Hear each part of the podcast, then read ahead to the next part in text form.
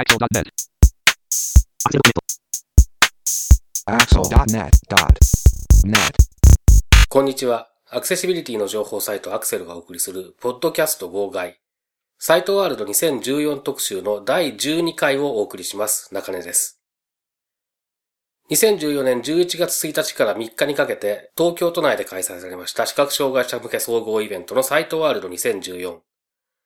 こちらでのインタビューの模様をお送りしています、このサイトワールド2014特集ですけれども、第12回となります今回は、株式会社 JTR の岡村さんへのインタビューの模様をお送りします。インタビューに伺いましたのは私中根と辻勝利さんです。それでは早速お聞きください。サイトワールド 2014JTR の岡村さんに、えーお話を伺います。よろしくお願いしますよ。ろしくお願いします。えーとまず簡単にで結構なんですけども JTR さんの今回の出展の概要を説明していただけますか？はい。えー、と私どもは展示プリンターの専業メーカーということでずっと今までやらせていただいております。で今年は、え2ブース2つのブースをお借りして新製品関係出しているのとやはり私どもと関係があるというかあの仲間であるツツジフレンドさんと B スコアさんが横に一緒に出展しているという状況です。えー私どもの方の機械の方で、えー言いますと、えー小さいものから言うと展示名刺刻印機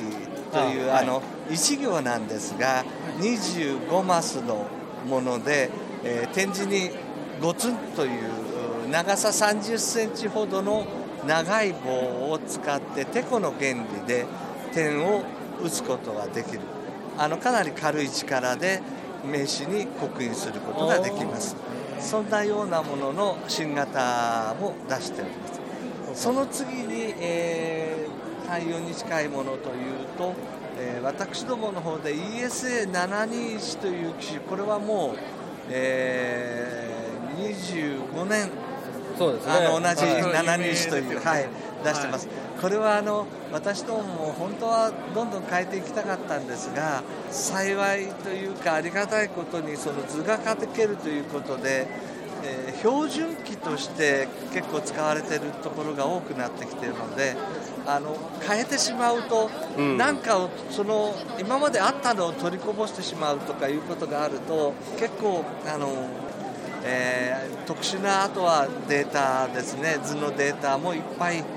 もう蓄積されてますので簡単に変えることができなかったんですね。ところがやっぱり、えーインクルーシブ教育というところが原点で今回考えを少し変えましてインクルーシブ教育というのは今まで統合教育というのは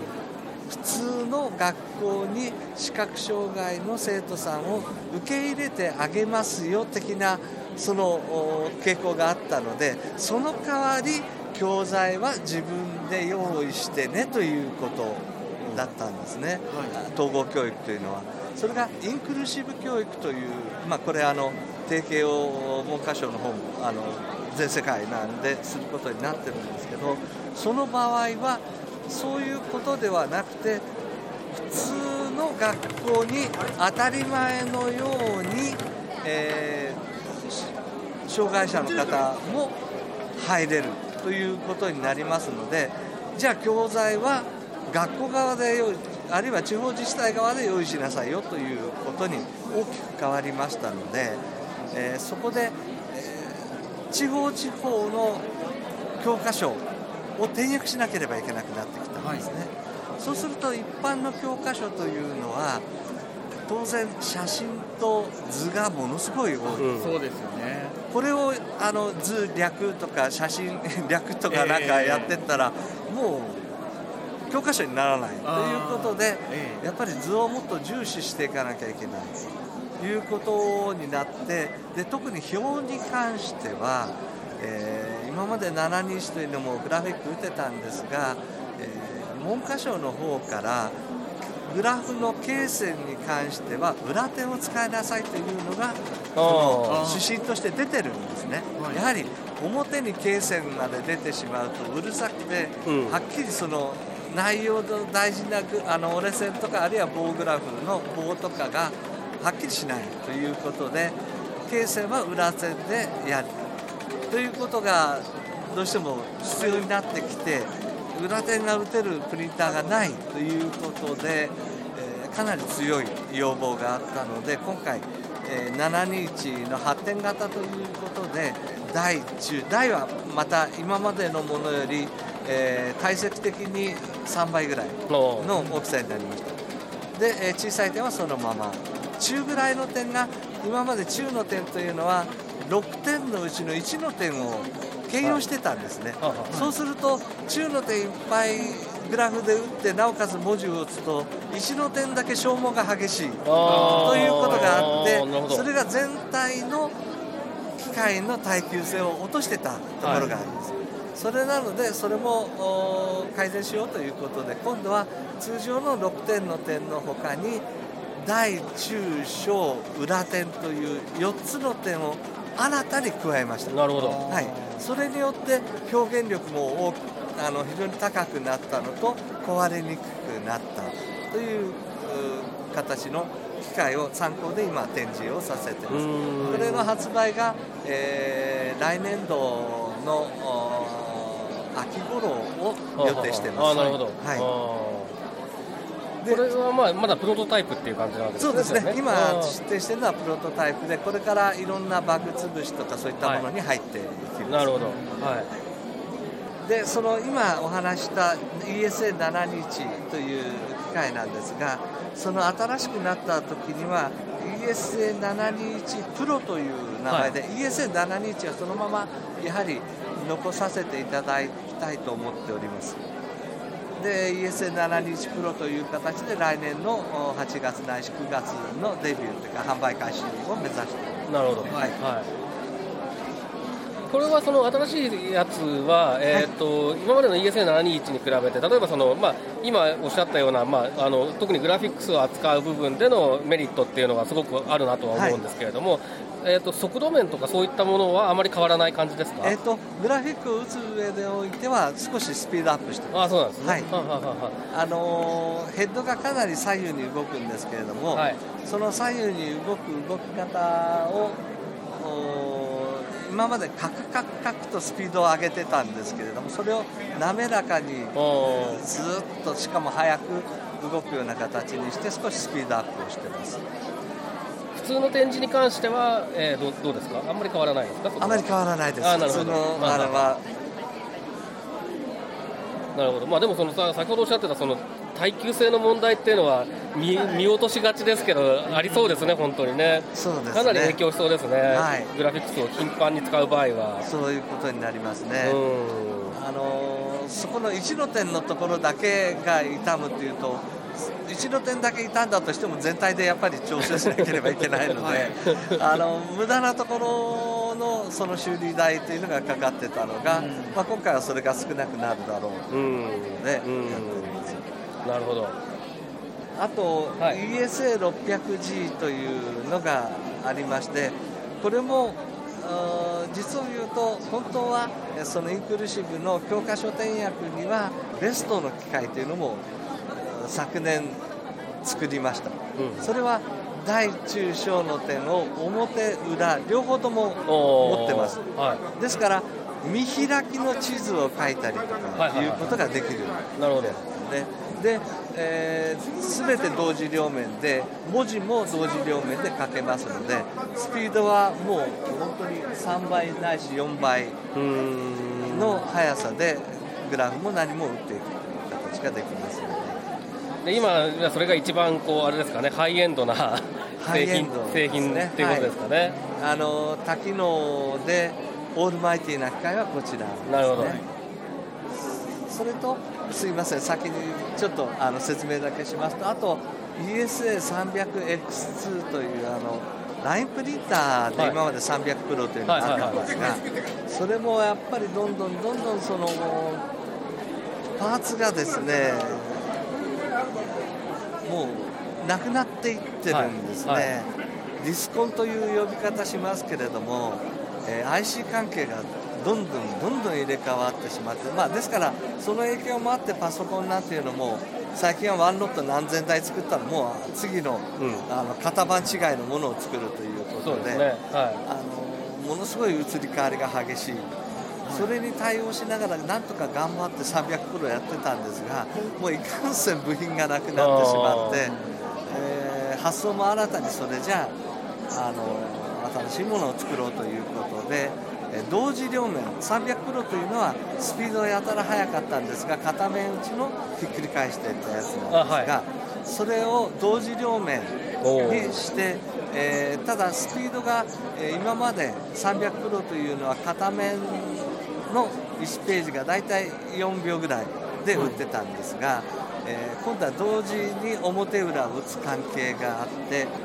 倍まあ、安全係数見ると10秒ぐらいで表裏を打つという形ですね、はい、まあ、だから片面でいうと5秒ですね、うん。うん、ですから10秒で両面が打てるというそういった高速のあのプリンターも展示しております。今度作った機械は、えー、力技で こなしてます。というのは、はい。えー、160個のソレノイドがついてます。はい、はい。はい、ということはなぜかというと A4 の紙というと40マス1行打てますので、はい、40マス分の表裏分のソレノイドを全部あなるほど。持ってるということなんですね、はい、で実際のところはラインプリンターとは呼んでるんですがマトリックスプリンターではあるんですね、うん。うん、160個のものを上下に80個ずつですね、えー、レイアウトして当然ソレノイドの大きさもありますので位相を少しずつずらしながら正直言うと1ページだーっと打つとちゃんとした文章が完成する。ということなんですねだからもうその途中途中で見ると全然点が欠けてる変なものになってしまう。あなるほど。要するに1ページ全部打つとちゃんと全てがきれいに出来上がるという方式をとってですから今度の300の X2 というのは、えー、そういった意味でも耐久性は良くなってます今まではそのもっと少ない数のソレノイドを無理やりこう移動させたりとかいろんなことをやりながら打ってるので、えー、一つの打点の回数が多いんですね、はいはいはいはい、それがあの160個に分散されてますのであの1ページ打つその打点の数が少なくて済むということで、はい、あの壊れにくいという形になっています。なるほど。これはあれですか、えっと、両面のやつっていうのはインターラインですか？インターラインです。インターライン。はい。あなるほど。これは私どもは一応すべてあの日本展示会に問い合わせをしてこういうものを作りたいんだということで、はい、えー、どうだろうということのお伺いは立てております。特に、あのこの ESA300X2 というのは40マスで、まあ、ですから A4 の紙ですね、はい、それでインターラインで両目を打つ。そうすると今まで企画でその大きさで表何行裏何行というのが決まりがなかったんですね、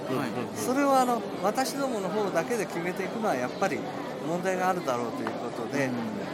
やり方があると表えー、21行の裏20、はい、もしくは表22行の裏21、はい、という形で何種類か作って見ていただいて、えー、うん、あの21の20行これが一番読みやすいと思うということがあの出てきましたのでそれじゃあ私どもはその企画で機械を作ります。というようなことでやっております。なるほど。これはもう発売されてるものなんですか、これも来年のあこれも来年の、あなるほどなるほど、はい。あのー、非常に私どもは小さい会社ではあるんですけれども人数もそんな多くはないんですがただ少しずつ変化させながらなおかつ小さい会社でそんな長年特に721なんかもう20年使ってるところが平気であるので。えー、20年経った時にお前生きてないだろうみたいなことになるといけないので あのもう3年4年ほど前からあの私の長男があの後を継ぎたいということがあったもんですからじゃあやってみろということで今修行をさせてますなんで。すねああなるほど、ですからまあ幸いにあのよっぽど変なことをしない限りは特に私どもあの安全係数の高い経営というのをしておりますのであの無理して潰れると困るところがとてもたくさんあるので あの安全係数の高い経営をしてますのでなおかつ後継もいますので無事にまだ何十年かは続いていくということになります。まあでもやっぱりその国日日本国内でやっぱりその展示プリンターを使おうと思うとどうしてもその日本の展示のサイズっていう部分がまずあった上で今度そのメンテナンスがどれだけちゃんとできるかとかそ,、ね。はい。の辺の安心感とかもあるからまあどうしてもねあの721なんていうのは本当にベスロングセラーで 使い続けられることになりグすぎるんますねですけどねもうだって世の中20年使えるものなんて車でもないですしもうど冷蔵庫だって20年はさすがに使わないですからね。ど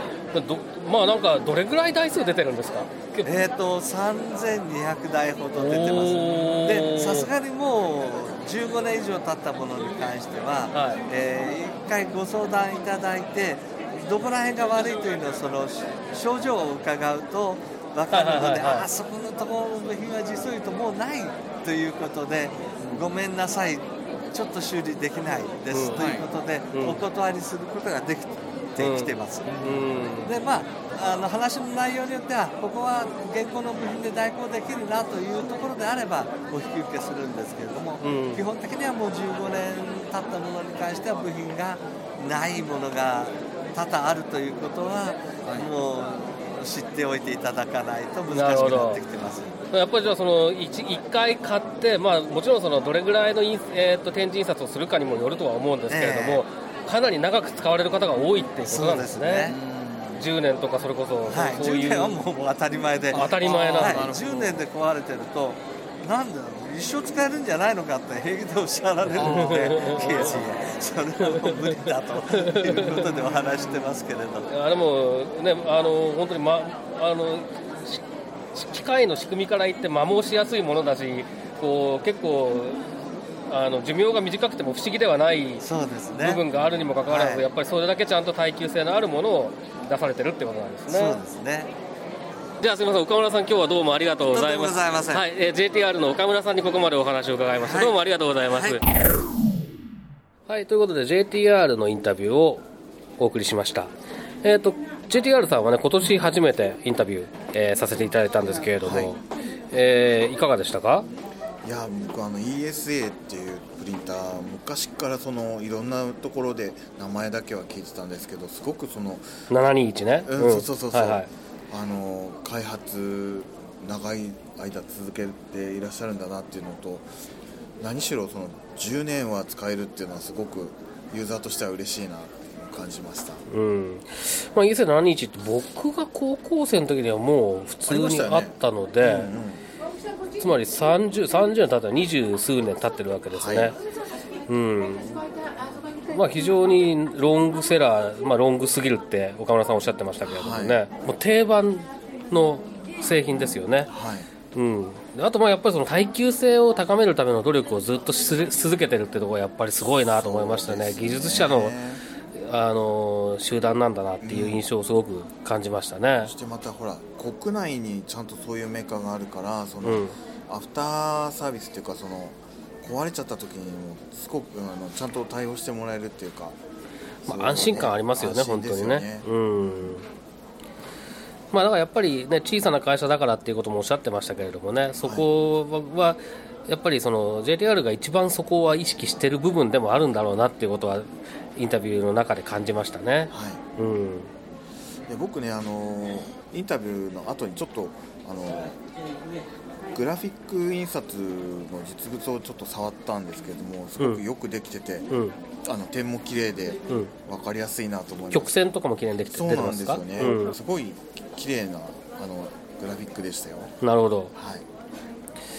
まああのね、グラフィック印刷って昔はそんなに、ね、需要がなかったんだろうなと思うんですけど今はやっぱりいろんなものが、ねえー、と必要になってきてそのその中でもねやっぱりそのインクルーシブ教育っていう話が出てましたけれどもね、はい、ちょっとそこのなんて言うんだろうえー、っとインクルーシブ教育っていう部分を意識した製品開発とかっていうのがあのもっと増えてくるのかなっていう感じがしますよね。そうですね。うん。それこそマルチメディア DJ にしてもそうですよね。うん。うん。そうですね。はい。ということで、え JTR のインタビューでした。えー、サイト R 2014特集、また次回をお楽しみに。さようなら。このポッドキャストへの皆さんからのご意見、ご感想を Twitter、Facebook、サイト上のコメント欄、そしてメールで受け付けています。メールアドレスは feedback.axel.net feedback.axel.net です。なお、いただいたコメントなどを、ポッドキャストの中でご紹介する場合があります。それではまた次回。